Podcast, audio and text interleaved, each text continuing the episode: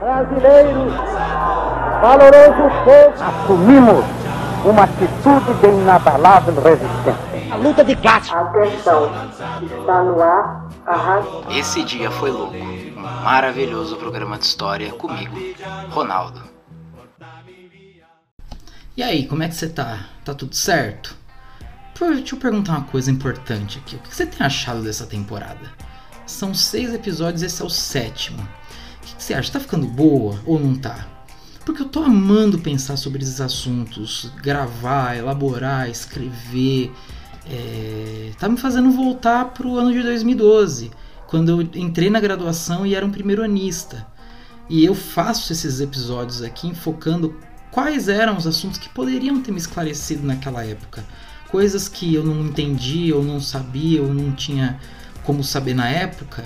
É, são temas que poderiam ter me auxiliado a entender melhor o curso, entender melhor os temas de teoria e de metodologia que às vezes são passados com pouco rigor, ou pouco entusiasmo, ou uma coisa superficial. Enfim, eu acredito que esses episódios, como eu já disse alguma vez ao longo dessa temporada, possam ser uma boa introdução sobre a ciência histórica e também alguns procedimentos básicos de investigação e análise histórica. E essa é uma alegria enorme minha, porque produzir esse conteúdo, disponibilizá-lo gratuitamente e contribuir para quem quer aprender com os meus aprendizados é uma felicidade muito grande. Eu recebi essas referências dos meus professores e professoras, alguns amigos, amigas, colegas de profissão, e compartilhar esses saberes é algo que me deixa contente. E saber que alguém aprendeu comigo, com os meus conhecimentos, com, com a minha caminhada, minha estrada na história, é algo que me motiva demais. E é por isso que eu faço conteúdo gratuito e disponibilizo.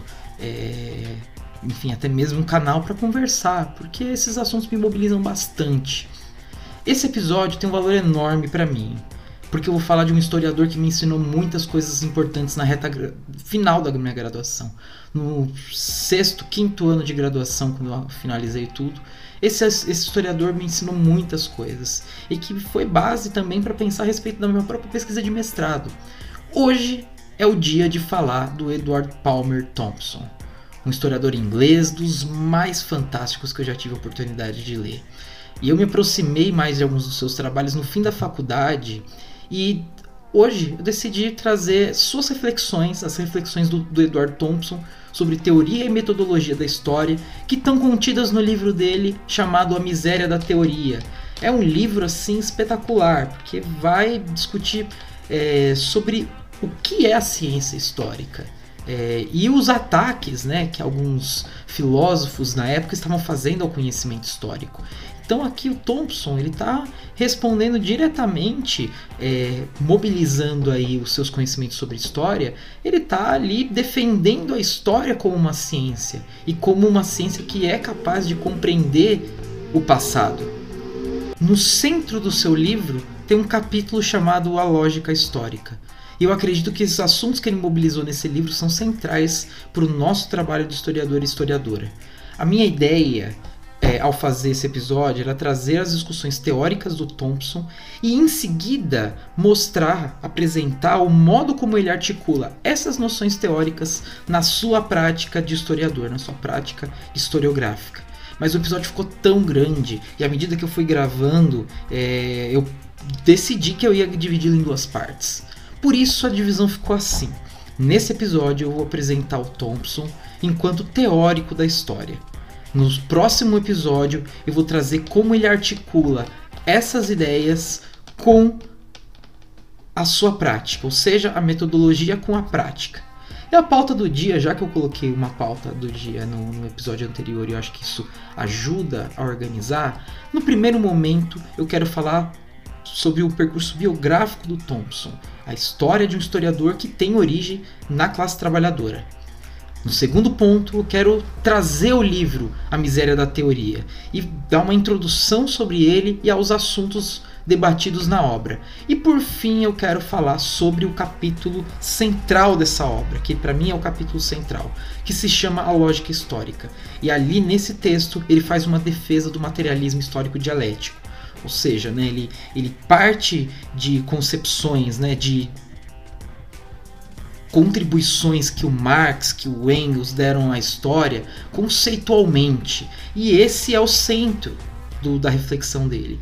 Como o materialismo, materialismo histórico dialético pode auxiliar, pode ser o, o, uma, uma das formas de enxergar o passado, as fontes e os processos históricos. É isso. Se você não me segue ainda no Instagram, vai lá e faça já. O nome do meu Instagram, o arroba dele é o esse dia foi ponto louco. Bora lá? Hoje é dia do Edward Thompson e a lógica histórica. Gostou do tema? Então seja muito bem-vindo, muito bem-vinda ao Esse Dia Foi Louco. Um maravilhoso programa de história comigo, Ronaldo. Eu terminei o episódio passado falando sobre a história, colocar a capacidade lógica e imaginativa do historiador diante das fontes. Hoje é sobre lógica que eu quero falar. Porque, diferente de alguns eh, estudiosos de outras áreas, a história como ciência possui sim uma lógica. E essa lógica é muito diferente daquela da ciência da natureza ou das ciências exatas, por exemplo. Como eu tenho tentado enfatizar em todos esses episódios dessa temporada, a história é um saber humano com características particulares, assim como qualquer outra ciência. E o seu estatuto de cientificidade, o estatuto de cientificidade da história, não é menor por causa disso. Eu quero falar um pouco de um dos historiadores que me ensinou sobre isso e um pouco das ideias dele sobre teoria da história. É, há muitos anos eu cultivo um amor assim enorme dentro do meu coração por um dos grandes historiadores do século XX, talvez um dos maiores, que é o Edward Thompson. Ele foi um dos historiadores da New Left, a nova esquerda inglesa, que se afastou do partido comunista, do antigo Partido Comunista, após as denúncias feitas pelo secretário-geral do Partido Comunista Soviético, o Nikita Khrushchev. Em 1956, no 20 Congresso do Partido Comunista, ele denunciou, ele fez ali o seu, seu discurso sobre os crimes do Stalin durante o seu governo.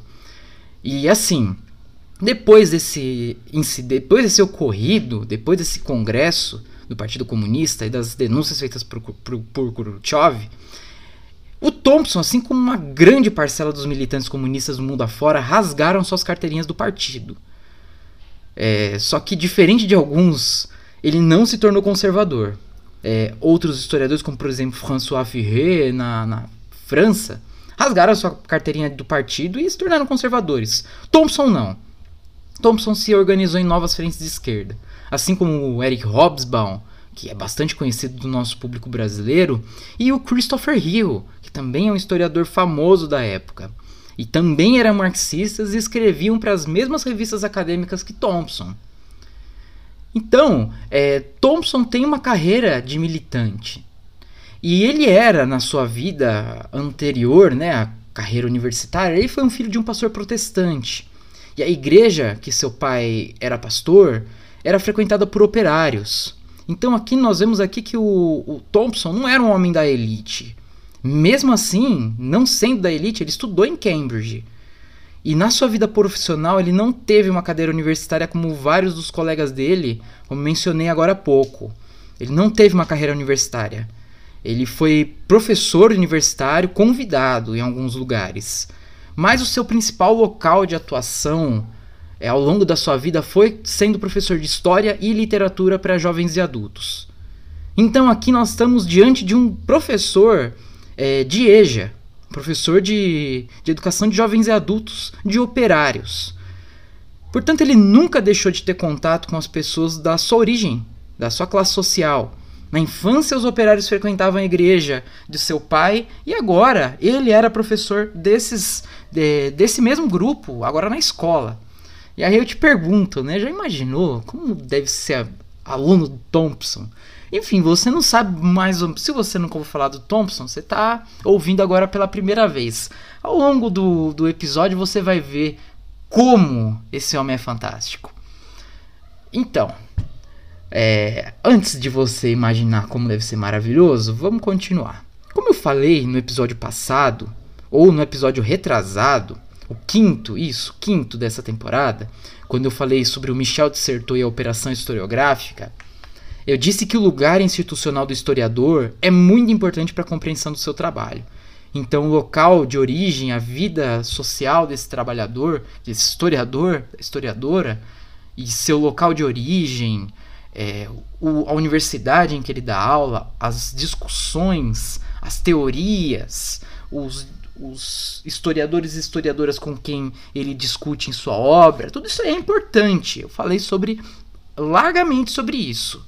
E é por isso que eu quero chamar algum atenção para alguns aspectos da biografia do Thompson. Porque a origem social dele e a escolha em educar operários não eram meros acasos. Se a gente for pensar também na sua carreira como pesquisador, ao longo da sua carreira como historiador, seus interesses também eram para pesquisar a classe trabalhadora inglesa, a formação da classe trabalhadora inglesa e a cultura que compartilhavam aqueles trabalhadores, essas pessoas anônimas, dos séculos 17, 18 e 19. Ele tinha muita preocupação em compreender e recuperar os elementos da cultura daquelas populações de trabalhadores. E aí fossem trabalhadores do campo ou trabalhadores da cidade. Para que então, através da história, a memória dos costumes e o modo de vida daquelas populações não fossem perdidas. É, nós nos esquecemos, essa memória é resgatada pelos historiadores. Eu falei sobre isso no segundo episódio dessa temporada. E ele escreveu muitos livros ao longo da sua carreira, aliás, aliás, muitos livros. E como poucos historiadores, ele conseguiu emplacar muitos clássicos. Ele é um dos historiadores mais citados do século XX, se não foi o mais. E a sua obra mais citada é A Formação da Classe Operária Inglesa, que é uma obra em três volumes publicada no início da década de 50. Aliás, no início da década de 60. E um outro livro clássico dele, assim. É, é um livro quase que você é, tem que ler de joelhos, de tão importante e sagrado que esse livro é. Lógico que estou, estou, brincando a questão da sacralidade aqui, mas é porque eu quero dizer com isso que esses dois textos são obrigatórios. Não tem o que discutir. E aliás, esse último livro que eu falei, Costumes em Comum, foi o último livro que ele, que ele escreveu na carreira. Ele publicou esse livro no início da década de 1990, se não me engano. E tem um vídeo no YouTube dele com legenda, com um monólogo no, em que ele está num programa de televisão inglês e ele faz um grande monólogo, mais ou menos um monólogo de 20, 30 minutos, falando sobre a sua obra. Então, ver ele através de uma tela, hoje infelizmente nós não podemos vê-lo. Ele já faleceu na década de 90.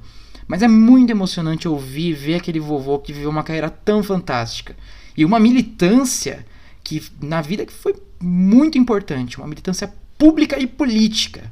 Porque na sua militância pelo comunismo, ele era um comunista, ele era um marxista convicto, ele foi um ardente opositor das armas nucleares. A gente tem que lembrar que ele escreve durante a Guerra Fria. A sua produção é num mundo em tensão mundial é, e tensão nuclear. E a questão nuclear para ele foi tão importante que ele parou a pesquisa acadêmica por muitos anos, porque o mundo estava à beira de um colapso entre Estados Unidos e União Soviética. E a necessidade que ele sentia era de intervir no debate público contra a possibilidade, é, a possibilidade desse desastre. Que se tivesse acontecido, nós não estaríamos aqui. Mas enfim, agora voltando para sua produção acadêmica, o Thompson escrevia livros de história em confronto direto com outras correntes de pensamento, outras correntes interpretativas. Ele fazia diálogo com os historiadores liberais, com sociólogos e marxistas vulgares, como ele nós convencionamos chamar. E é sobre o debate com esse último grupo que eu quero chamar a atenção agora. Porque o Thompson teve um debate muito quente com certos marxistas e eu coloco marxistas entre aspas. É, isso porque por conta de uma propagação de uma versão vulgarizada e mecanicista do marxismo. Essa versão explicava as sociedades humanas com base em dois conceitos. Então esses marxistas dividiam a sociedade em infraestrutura e superestrutura. Eles, esses marxistas, chamam de infraestrutura os meios e formas de produção de riqueza de uma determinada sociedade. Então a economia nós estamos falando aqui. Enquanto que a superestrutura se refere à cultura, religião, modos de governo e etc. Então, aqui, para esses pensadores, a infraestrutura é o que determina as formas de superestrutura. Então, significa que a economia é que determina os modos como as demais áreas da vida vão, agir, vão, vão funcionar, vão se engendrar. É, e é por isso que o economicismo pesa muito sobre as explicações desses intelectuais. E a tentativa deles de enquadrar os atores, grupos históricos, nesses esquemas interpretativos, acaba por engessar o modo de pensar a história desses grupos estudados. Aliás, é, se formos pensar no modo como certos marxistas acham é, que os seres humanos estão determinados, que história que é essa, né? Que história e que agência, que poder, né? Que o ser humano como agente individual e também como grupo que é como grupo também que as coisas funcionam é, de modo geral. Que, que história é essa que é estudada se os seres humanos não têm autonomia? Então foi pensando nisso que Thompson escreveu o seu livro A Miséria da Teoria ou Um Planetário de Erros, uma crítica ao pensamento de Althusser. É, e esse livro foi publicado em 1978. O grande alvo que o Edward Thompson tinha nesse livro foi o Louis Althusser o intelectual marxista é, franco-argelino. Isso significa que ele nasceu na Argélia e veio para a França, se naturalizou. A gente tem que lembrar que a Argélia, norte da África, era uma colônia francesa e foi durante muito tempo, até a década de 60. E assim, só um comentário sobre agora sobre o livro. Esses dias eu vi que esse livro é, A Miséria da Teoria acabou de ser reeditado depois de séculos que tinha se esgotado no Brasil. Então você pode encontrá-lo é, disponível para comprar ou no LibGen. Você acessa no LibGen que tem lá. Enfim, parêntese à parte, o Thompson nos deixa assim dar uma espreitadinha no conteúdo do livro com a citação que ele coloca em epígrafe no seu livro. E a citação que ele coloca é do Karl Marx, um livro sobre marxismo com uma frase do Karl Marx. E ele coloca a seguinte frase do Marx: Deixar um erro sem refutação é estimular a imoralidade intelectual. Fecha aspas. então, assim, esse livro é de uma elegância gigantesca. É de uma elegância enorme. Mas que também não tem nenhum escrúpulo em arregaçar demais o Louis Althusser. É, eu grifei alguns termos que o Thompson usou para fazer a defesa do materialismo histórico contra esse marxismo. Eu vou falar um pouco do materialismo histórico, que é, é uma das bases do pensamento, se não a maior base do pensamento de Marx, o pensamento marxiano. Então note bem as palavras. Para o Thompson, esse marxismo de Althusser é, entre aspas, um monstro intelectual. Fecha aspas. Então esse monstro intelectual foi criado por um grupo de intelectuais que ele chamou de lumpen inteligência burguesa. E ele vai falar que ele chama eles de lumpen inteligência burguesa por seu preparo intelectual amadorístico. E isso ele está falando, são, são as palavras do próprio Thompson. Então o Thompson chama esses intelectuais de burgueses por conta do rompimento entre a vida intelectual e a experiência política prática, que ele vai chamar atenção que é típica dessa tradição elitista burguesa, que segundo ele, agora abre aspas, para a qual a teoria autosseriana está talhada sob medida. Então, assim, é, o marxismo de Althusser é, é, é um marxismo burguês, ele está falando. É um, um, tipo de teoria de gente que fica dentro do castelinho de marfim lá em cima. Então, não é um, uma teoria com a qual nós lidamos na prática. Não é uma teoria válida para nós entendermos. Mas vamos explicar melhor as coisas, porque ele chama de lumpen inteligência burguesa. Lumpen é uma palavra presente no pensamento de Karl Marx que fala sobre os trabalhadores que não se alocam em trabalhos formais.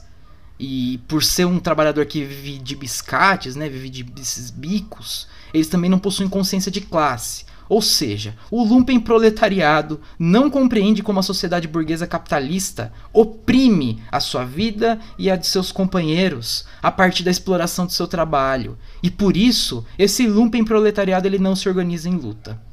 Então, o Thompson, numa paulada só, ele chamou Althusser de intelectual amador, burguês, porta-voz de um pensamento burguês e sem consciência de classe. E vamos pensar que para o marxismo, consciência de classe, luta de classes, isso tudo é a base desse pensamento. Lembrando da, da frase inicial de Marx e Engels no Manifesto do Partido Comunista: A história do mundo é a história da luta de classes. Aliás, essa é uma outra frase que também está no começo, porque o começo é o espectro ROM do mundo, o espectro da, aliás, o espectro ROM da Europa, o espectro do comunismo. Mas ele vai falar que é a luta de classes. Pois é. Mas assim, o Thompson continua. Porque ao, e ele continua ao longo de um livro inteiro, porque só o que eu li agora é a introdução. E ele continua. Ele afirma que esse marxismo de Althusser não é nada marxista, já que ele nega o seu principal elemento, o materialismo histórico. Então, desse modo, o Althusser cria, agora abre aspas, um teorismo ahistórico que, ao primeiro exame, revela-se um idealismo. Então, é uma teoria que não parte da materialidade da vida, da materialidade dos documentos. E quando eu estou falando da materialidade dos documentos, não é porque os documentos são feitos de papel, mas é porque a partir dos vestígios, a partir da documentação, das fontes, nós podemos mapear o modo como os seres humanos vivem e se organizaram e viveram sua vida. É, ele, ele parte de um teorismo sem história, ahistórico, para entender a história, ou seja, é uma tentativa fracassada que Thompson vai falar. E ele chama a teoria de Althusser não somente de idealismo, mas de uma teologia. E aqui, cabe aqui a minha ressalva pelo meu respeito a certas teologias e a certos teólogos. É, porque o Thompson conseguiu aqui ser muito polido, dizendo que a teoria desencarnada de Althusser, essa, essa coisa sem carne e osso, sem ser humano, que é quase é mecânico, é mecânico o pensamento dele, funciona quase como uma soma de coisas que vai dar um resultado no final. O Thompson conseguiu dizer ali, é, chamando a, é, o pensamento de Althusser de teologia, que é um texto que pesa demais o dogmatismo. Muito mais o dogmatismo do que a reflexão. Muito mais o argumento de autoridade do que a liberdade de investigação e de pensamento. Então, esse livro do Thompson, A Miséria da Teoria, é para ele uma defesa do, da própria tradição marxista e, sobretudo, da racionalidade da teoria marxista. Agora sim chegamos ao ponto que eu queria chegar. Porque, em contraposição a esse marxismo vulgar, mecânico, que pega as ideias de Marx e sai tentando entender o mundo inteiro a partir disso, ideias que Marx usou para entender a época dele. O, o, o, Thompson vai contrapor esse marxismo vulgar ao que ele chama de lógica histórica. E esse é o nome do capítulo que está no centro desse livro. E é um dos capítulos teóricos mais importantes da minha trajetória como historiador. E eu quero compartilhar com você esse capítulo. Se as ciências da natureza têm seus métodos e suas teorias próprias que foram pensados ao longo dos últimos séculos, por que as ciências humanas não teriam seus? Ou pior, como já se pensou várias vezes, muito já se pensou. Porque as ciências humanas teriam que incorporar os métodos e teorias das ciências da natureza. O que é pior, né? Porque na investigação dos físicos é, acerca dos fenômenos naturais, o que se busca são explicações gerais e que funcionem para todos os casos em que aquele determinado fenômeno, em que aquele determinado experimento for reproduzido. Então, a gravidade funciona em todos os lugares. A velocidade, a mecânica newtoniana, a mecânica dos corpos, isso tudo funciona em tudo quanto é lugar. Já nas ciências humanas, é, o, em especial, eu falo da história, que é a ciência que me compete falar, o que se busca compreender com o estudo não são aspectos gerais, não é uma teoria que consiga explicar um fenômeno que acontece em qualquer lugar. O que se busca é compreender a especificidade de um determinado fenômeno. Então a pergunta que o historiador faz não é o que um determinado episódio é, compartilha com várias outras épocas, mas o que aquela época tem de específico, tem de particular. Para Thompson, portanto, a lógica histórica não busca leis como na física. A lógica histórica, ele vai dizer, está atrás de evidências. E eu grifo a palavra evidências, que expliquem as causas de um fenômeno particular. E eu também grifo a palavra particular. E essas evidências que explicam uma, um episódio particular, visto que a história só trabalha com particular e também com fatores e causos contraditórios. E, e, é assim que se constrói a vida humana e o mundo. É a partir de coisas que se contradizem. Tudo isso constrói processo histórico. A história não é ordem. A história humana não tem nada de ordenado. Ela é uma desordem. E aí o Thompson cita o Sartre, que eu acho que é importante. Até anotei para falar sobre isso. Que Sartre vai dizer que a história é uma desordem racional. E Stomp, porque Thompson cita isso. Então, a história não cabe e nem pode ser compreendida pela lógica analítica filosófica. E aí ele vai dizer, abro aspas, eu, também, eu marquei vários trechos que eu quero citar, é, que eu quero deixar muito claro as ideias dele. Ele vai dizer que a história não pode ser pensada por essa lógica filosófica, essa lógica analítica filosófica, porque ela deve, como condição primária, ele vai dizer, ocupar-se de termos sem ambiguidade e mantê-los equilibrados no mesmo lugar. A história não procura tirar as ambiguidades. Muito pelo contrário, ela procura integrar essas ambiguidades, essas contradições de discurso, de ideias, de ações, tudo isso dentro desse mesma explicação de um texto, um texto historiográfico. Thompson, portanto, rejeita a ideia imputada pelos filósofos de que a história não tem nenhuma teoria, ele rejeita essa ideia. Ele afirma que a história tem sim suas teorias, mas ela não se apoia, aí abro aspas de novo, em conceitos analíticos estáticos, de uma lógica inadequada à história. Fecho aspas. Portanto, o que ele faz aqui é colocar cada coisa no seu lugar. Ele vai dizer: olha, há competências que estão na alçada de um filósofo. Já existem outras competências que estão nas mãos de quem se ocupa da história e da historiografia. Ele afirma é, com isso que a lógica histórica rejeita qualquer determinismo. Qualquer determinismo, explicitado seja por procedimentos. Agora eu vou citar ele de novo: por procedimentos autoconfirmadores. Então, é, esses autores que vão. pegam uma teoria, enfiam a coisa lá, ele vai falar: não, isso não é fazer história.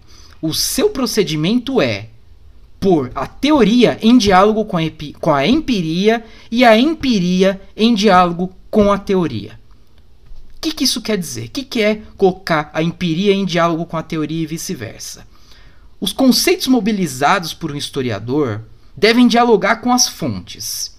E as fontes devem dialogar com os conceitos que esse historiador, historiadora escolheu para estudar o passado.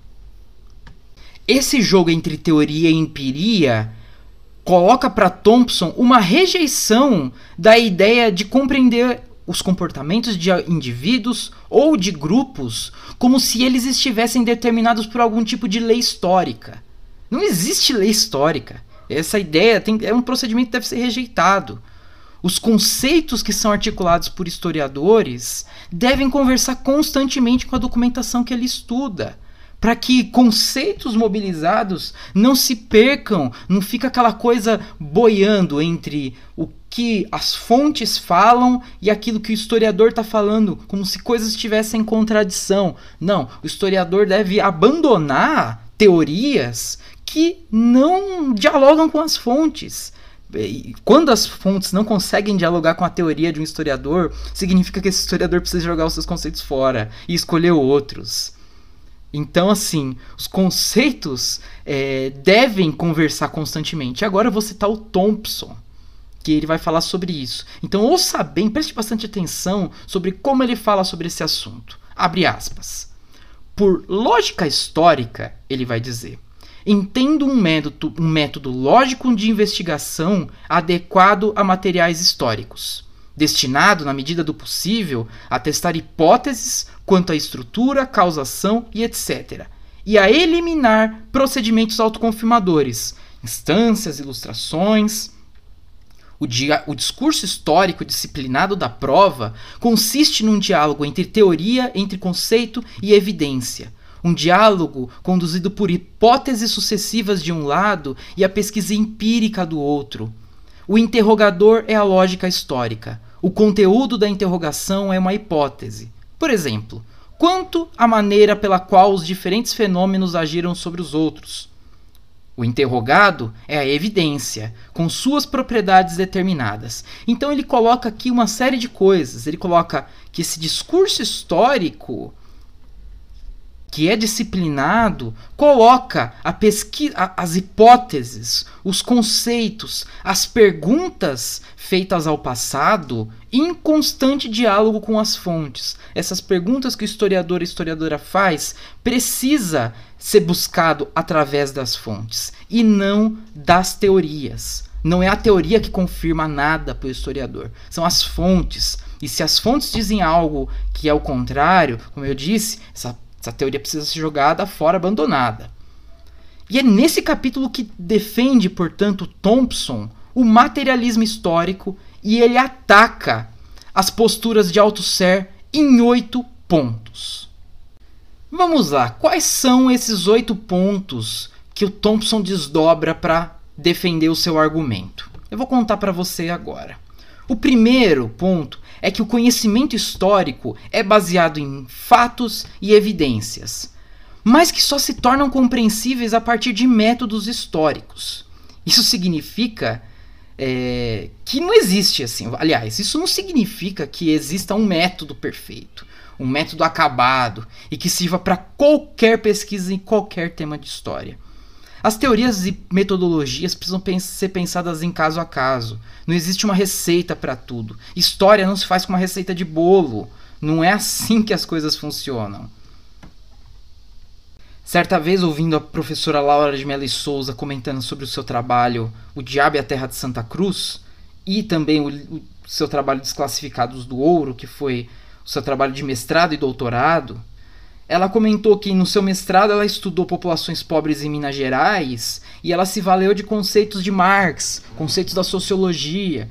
Só que quando ela foi estudar no doutorado a, o imaginário, a história das mentalidades e a bruxaria no Brasil colonial, ela não podia se valer das mesmas teorias que ela se valeu para estudar no seu mestrado.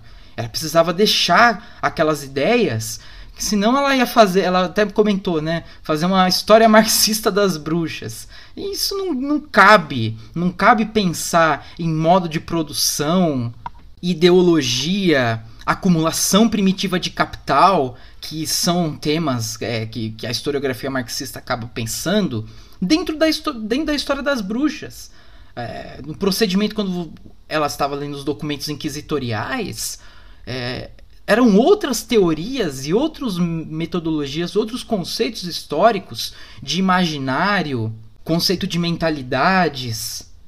Só que assim, veja bem que eu não estou dizendo que falar de imaginários e mentalidade não vai tocar a história, vamos dizer assim, de carne e osso, né? A vida das pessoas é, econômica. Quando você vê o livro dessa, dessa autora, você percebe que é um trabalho monumental, é um trabalho fantástico, porque ela consegue integrar o imaginário, as mentalidades, junto com a história social, a economia, a vida cotidiana daquelas populações. Portanto, aí a, a essa história é, ela não deixa de ter os seus matizes políticos, mas existe um privilégio de um aspecto quando, quando ela estudou. E ela precisava pegar outras ideias, outros conceitos que não eram aqueles que ela usou para estudar pobreza em Minas Gerais.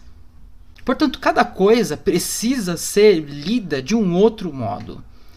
O segundo ponto que ele mencionou é que o conhecimento histórico ele é provisório. Ele é um conhecimento incompleto, seletivo e limitado, já que é definido pelos questionamentos feitos ao documento. Só que não é porque ele é provisório, incompleto, seletivo e limitado que ele é mentiroso, inverídico. Eu vou comentar mais daqui a pouco sobre esse ponto 2, depois que eu falar do ponto 3. E o terceiro, ele diz que o conhecimento histórico vem através do questionamento das evidências. Ele fala, né, sobre esses saber provisório incompleto e que está diretamente ligado às evidências.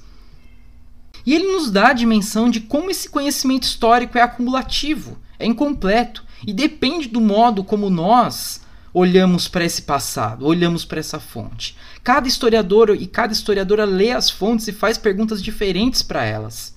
Falei isso no episódio passado, que é a partir disso que se constrói o debate historiográfico. Então, perguntas antes que nunca tinham sido feitas para um documento é, podem ser, porque esses documentos eles se renovam não a partir é, da descoberta de outros documentos, que isso também acontece, mas muitas vezes por uma pergunta diferente que é feita para ele. Portanto, nós nunca vamos saber tudo sobre o passado, é impossível. O passado não existe mais. O passado, um segundo atrás, dez minutos atrás, um ano atrás, não existe. O que existe são as coisas que ficaram registradas acerca desse passado. E, esse, e esses registros sempre são passíveis de serem questionados de uma forma diferente. Enfim, vamos continuar aqui, porque no quarto ponto ele vai afirmar que o conhecimento histórico não deve ser compreendido como se fosse uma revelação ou uma ilustração daquilo que é o objeto estudado. Então essa quarta esse quarto ponto aqui é um desdobramento direto desses dois anteriores. Que se complementa também com o quinto, porque a história é escrita com base em evidências incompletas e imperfeitas deixado pelo passado. Óbvio, as fontes não conseguem comportar todos os aspectos de uma sociedade. As fontes, elas nos dão só fragmentos de percepção do presente vivido. Então a gente não pode acreditar que as fontes falam tudo para nós. É assim, é, é, uma, é uma fantasia, é uma crença que nós historiadores e historiadoras já abandonamos há muito tempo. Os documentos podem nos trazer podem nos trazer informações acerca do passado. Nós podemos compreender aspectos do passado, mas nós não podemos compreender tudo. Tudo é demais, tudo é impossível. Então a história não é uma verdade definitiva. Ela é um conhecimento que está sempre em construção. Então, assim, entender como se fosse uma revelação, quando eu penso em revelação, estou pensando como, quase como um Deus é, que revela um livro sagrado, um texto sagrado, seja lá qual for. Não, não, não existe isso. E além disso, conhecimento histórico não é segmentados como a gente faz normalmente, né? Seja por períodos ou por assuntos. Então as divisões em antiguidade, idade média, idade moderna, idade contemporânea, período colonial, império, república, essas coisas são marcos. Aliás, colônia, império e república é uma divisão nossa, mas quando a gente fala de antiguidade e idade média, são marcos estabelecidos só pela história europeia. São marcos totalmente artificiais. Pra você ter uma ideia, foram os renascentistas que inventaram o conceito de moderno, é, como nós entendemos, né, os de hoje, o conceito de Idade Média e o conceito de Antiguidade. Então, assim, nós lidamos com esses marcos até hoje. Nos ajudam a compreender certas coisas, nos ajudam, mas a gente não pode ficar preso a essas separações. E outra divisão muito comum é separar história política, história social, história econômica, história da cultura. Não. A história é composta pela totalidade da experiência humana, social, econômica, cultural, política, e não é uma vida compartimentada. É, não, uma coisa não é separada das outras. E por essa razão que cada geração de historiadores e historiadoras faz perguntas diferentes a esse passado e compreenda esse passado de formas diferentes gatilhos que levam nós a pensarmos a respeito do passado são diferentes. Quando o Caio Prado Júnior falava sobre a independência do Brasil em termos de uma revolução brasileira, isso lá na década de 1930, quando ele escreveu a Evolução Política do Brasil. Já outros historiadores, quando falam sobre a, a crise do sistema do antigo sistema colonial, para falar sobre essa essa essa, fra essa como podemos dizer essa fratura das relações entre Portugal e Brasil ou sobre a interiorização da metrópole com a Maria Odila também no meio da ditadura militar enfim os gatilhos que levam os historiadores a pensar situações é, a respeito do passado são muito diferentes. E eu já falei isso, sobre isso extensamente no episódio passado. Mas vamos continuar aqui. O sexto ponto que ele vai trazer é que a investigação histórica ela deve articular dialeticamente, ou seja, colocar em diálogo e confronto a teoria, que são conceitos, ideias e hipóteses. Tem que colocar essa teoria em diálogo com a empiria. E é a partir disso que resulta histórico, que resulta o conhecimento histórico. A teoria é posta à prova pela a, põe à prova a, a teoria é posta à prova pela empiria, melhor dizendo. E a empiria rejeita, reitera ou reconstrói a teoria. Porque agora eu quero ligar o sétimo ponto, porque ele vai falar, olha, a historiografia marxista não deriva de um corpo de ideias de algum lugar e nem da filosofia. O material, a historiografia marxista deriva diretamente do materialismo histórico, que é a primícia, são as primícias Primícia não, premissa, que é melhor. São as premissas de Marx e Engels. Porque é óbvio, é, o historiador tem que lidar diretamente com as fontes. O que Althusser faz é construir uma teoria, uma construção tão sólida, que ele coloca isso em cima das, da documentação. Mas quando ele coloca isso em cima da documentação, ele esmaga. E a, a história, o pensamento que ele procura trazer a respeito do passado, Althusser acaba transformando numa coisa abstrata. E eu estou falando aqui abstrato não com sentido mais teórico da coisa, né, mais acadêmico da coisa, mas como, como se as ideias quase estivessem é, pairando né, no, no céu. É quase aquela metáfora que Marx e Engels falam sobre a teoria de outros jovens hegelianos da época deles. Na ideologia alemã, Marx e Engels vai falar: olha, a nossa ideia não é buscar as verdades lá no céu e trazê-las para a terra. Não, muito, muito pelo contrário. É procurar as verdades, os, as questões, estou chamando aqui de verdade, aquilo que aquilo que, aquilo que deve ser estudado, as respostas que se querem ser buscadas. É, as respostas não vão vir do céu aqui para a terra, vão vir aqui da terra e nós vamos então construir é, essas reflexões em compreender essa sociedade a partir da terra até o céu. Então não é tirar do mundo ideal lá de cima e trazer aqui para baixo é fazer o um movimento inverso. É esse o movimento que o materialismo histórico faz. É partir da realidade mais concreta que aquela sociedade que se estuda é, pode oferecer para nós. Portanto, é partir das fontes. É confrontar esse conhecimento teórico o tempo todo com dados documentais, com evidências documentais. E é nisso que está o erro de Althusser que Thompson chamou de teatro. A teoria de Althusser ele chama de um teatro. E ele vai dizer que a potência e a autoridade do marxismo não está num determinado conjunto de conceitos e ideias, mas na própria história é, e na concepção de história elaborado pelo pensamento marxiano. E é no, e é no, no, no, ponto 8 que ele vai desdobrar sobre isso. Como é esse pensamento marxiano? Como é o materialismo histórico? Como o materialismo histórico deve lidar com essas, é, com essas situações? Ele vai dizer que os conceitos utilizados pelos historiadores e historiadoras são e devem ser elásticos e não estáticos. Então esses conceitos devem ser maleáveis e não enrijecidos, para que a realidade histórica não fique presa a esquema pré-fabricado ou modelos que ingessem a explicação, do, a explicação do passado. Isso, por exemplo, é visto no conceito de classe, construído pelo marxismo vulgar.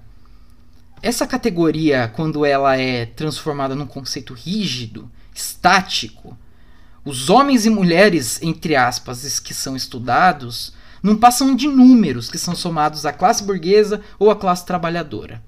E aí, em seguida, é, compartimentado esses dois grupos de seres humanos, eles vão medir as ações a partir de uma régua. E essa régua é estipulada pelo, pelo historiador, pelo pesquisador.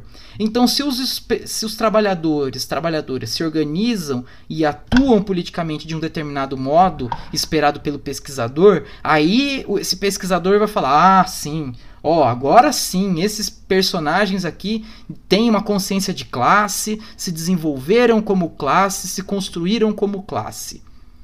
E é muito diferente o modo como Thompson procura é, trazer. A ideia que Thompson procura dar para conceitos que são elásticos. Olha só como é que o Thompson vai falar sobre isso. É, preste bastante atenção nessa citação. Abro aspas. Nenhuma categoria histórica foi mais incompreendida, atormentada, transfixada e deshistoricizada do que a categoria de classe social uma formação histórica autodefinidora que homens e mulheres elaboram a partir da própria experiência de luta. Foi reduzida a uma categoria estática, ou ao efeito de uma estrutura ulterior, das quais os homens não são os autores, mas os vetores. Althusser e Pulantzas, que é um outro é, intelectual, não só fizeram a história marxista esse mal, como também queixaram-se ainda de que a história, de cujos, cujos braços arrancaram esse conceito, não tem uma teoria acabada de classe. O que eles e muitos outros, de todos os matizes ideológicos, não compreendem é que não é e nunca foi a tarefa da história elaborar esse tipo de teoria inelástica. E se, esse próprio, e se o próprio Marx teve a prioridade metodológica suprema, esta foi precisamente a de destruir a fabricação de teorias não históricas desse tipo. Fecha aspas. Então, o que, que, o, o que, que Thompson está querendo dizer? Ele vai falar que consciência de classe, classe, todas, todos, são todos conceitos que Marx e Engels criaram para compreender a sociedade e não para que a sociedade fosse socada dentro de uma caixa, que são esses conceitos. Os conceitos de materialismo histórico, do materialismo histórico, como luta de classes, ideologia, formação da consciência de classe, formação das economias capitalistas, foram sendo transformados em conceitos absolutos, que aí eles procuram em toda a sociedade que se estuda.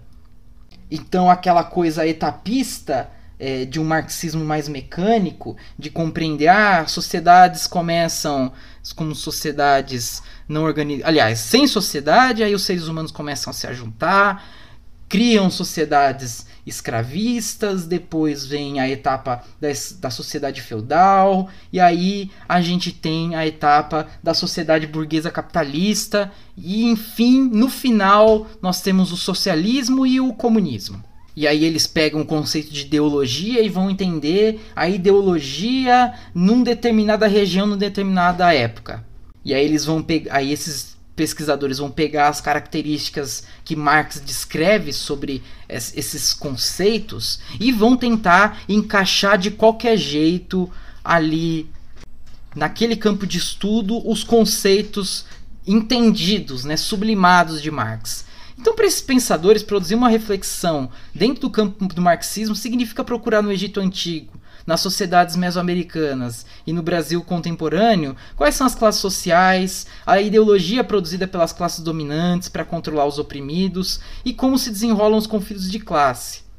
Essa teoria marxista é, acaba reduzindo todas as sociedades a esquema interpretativo, a um esquema interpretativo muito estreito e que muitas vezes são ideias que são ideias, são conceitos muito mais importantes para nós do século 20, 21 e também para o século 19, quando Marx viveu, é, do que conceitos que serviriam para, por exemplo, pessoas do segundo milênio antes da Era Comum no Egito. É esse o problema de se valer de conceitos estáticos para se estudar história. Esses conceitos perdem a dimensão temporal, porque uma coisa que aconteceu numa época não precisa acontecer em outra. Aliás, não acontece. A história sempre se transforma, a história muda. Nunca acontece a mesma coisa do mesmo modo. E conceitos que servem para se estudar uma sociedade no presente, aliás, nós historiadores nunca estudamos o presente, né? Salvo pessoas que pensam sobre uma determinada determinada ideia, né, que é a história do tempo presente. Mas isso, sinceramente, não é um problema meu, porque eu não estudo história do tempo presente. Não conheço o debate, mas também desconfio muito de uma história do tempo presente, das possibilidades de se estudar a história do tempo presente. Mas isso é um outro problema. O caso é que esses conceitos perdem a dimensão temporal. E a dimensão temporal mostra para nós a distância entre nós e o passado, a distância no tempo. Como a relação entre pessoas, grupos sociais, acontece no tempo e acontecem de formas muito distintas. Por isso que a análise entre muitos pesquisadores acaba ficando deformada. Muitas vezes se homogeneiza o passado por conta de uma teoria que acaba sendo uma teoria muito da sem vergonha. Então aqui o que Althusser entende que é fazer uma análise marxista, era incorporar os conceitos lidos e tomados de Marx para aplicar, entre aspas, ao tema de, de, estudo dele.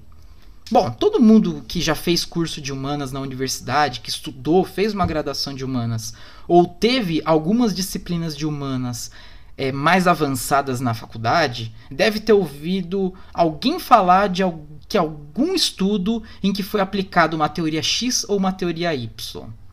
É sobre esse pessoal que esse texto do Thompson está tratando. Esses estudiosos que acham que produzem conhecimento só porque são habilidosos em socar objetos de estudos dentro de uma caixinha teórico-metodológica.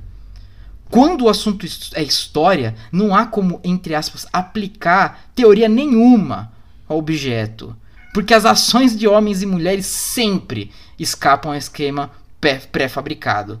Sempre. Os seres humanos sempre vão escapar a qualquer é, teoria que queira encaixotar as pessoas de forma absoluta. Ninguém cabe de forma absoluta. Nada cabe de forma absoluta numa teoria. A história é a ciência do específico, como Thompson reiterou. Então, cada objeto de estudo requer que se pense em quais conceitos ou teorias vai ser o melhor para aquela determinada reflexão. Tudo é aquilo que é o melhor para aquela determinada situação. Não existe uma receita pronta e acabada. O Thompson acusa tais autores, como Althusser, de tratar esse, o conceito de classe, consciência de, consciência de classe, como se fosse uma coisa. Ou seja, como uma teoria acabada, que você só caça exemplos históricos para provar e validar que aquele determinada teoria, aquele determinado construto teórico. E ele está atacando aqui principalmente filósofos e sociólogos. Ou seja, conceitos teóricos fazem, podem fazer até muito sentido na cabeça de quem inventou, mas nem sempre ele tem alguma validade histórica. O episódio está acabando. Ah, eu sei que você está chateado e chateada. E como eu falei, bom, não fique chateado porque a próxima semana eu volto com mais outro episódio. E como eu falei, o episódio de hoje vai se complementar com o próximo. E se esse eu falei sobre ideias teóricas, no próximo eu vou continuar falando do Thompson, mas com um enfoque no modo como ele articulava a teoria e a empiria, os conceitos e as fontes históricas que ele estudou. Então é isso, eu vou ficando por aqui. Você ouviu Esse Dia Foi Louco, um maravilhoso programa de história comigo, Ronaldo. Um abraço, um beijo e um cheiro para você. Tchau!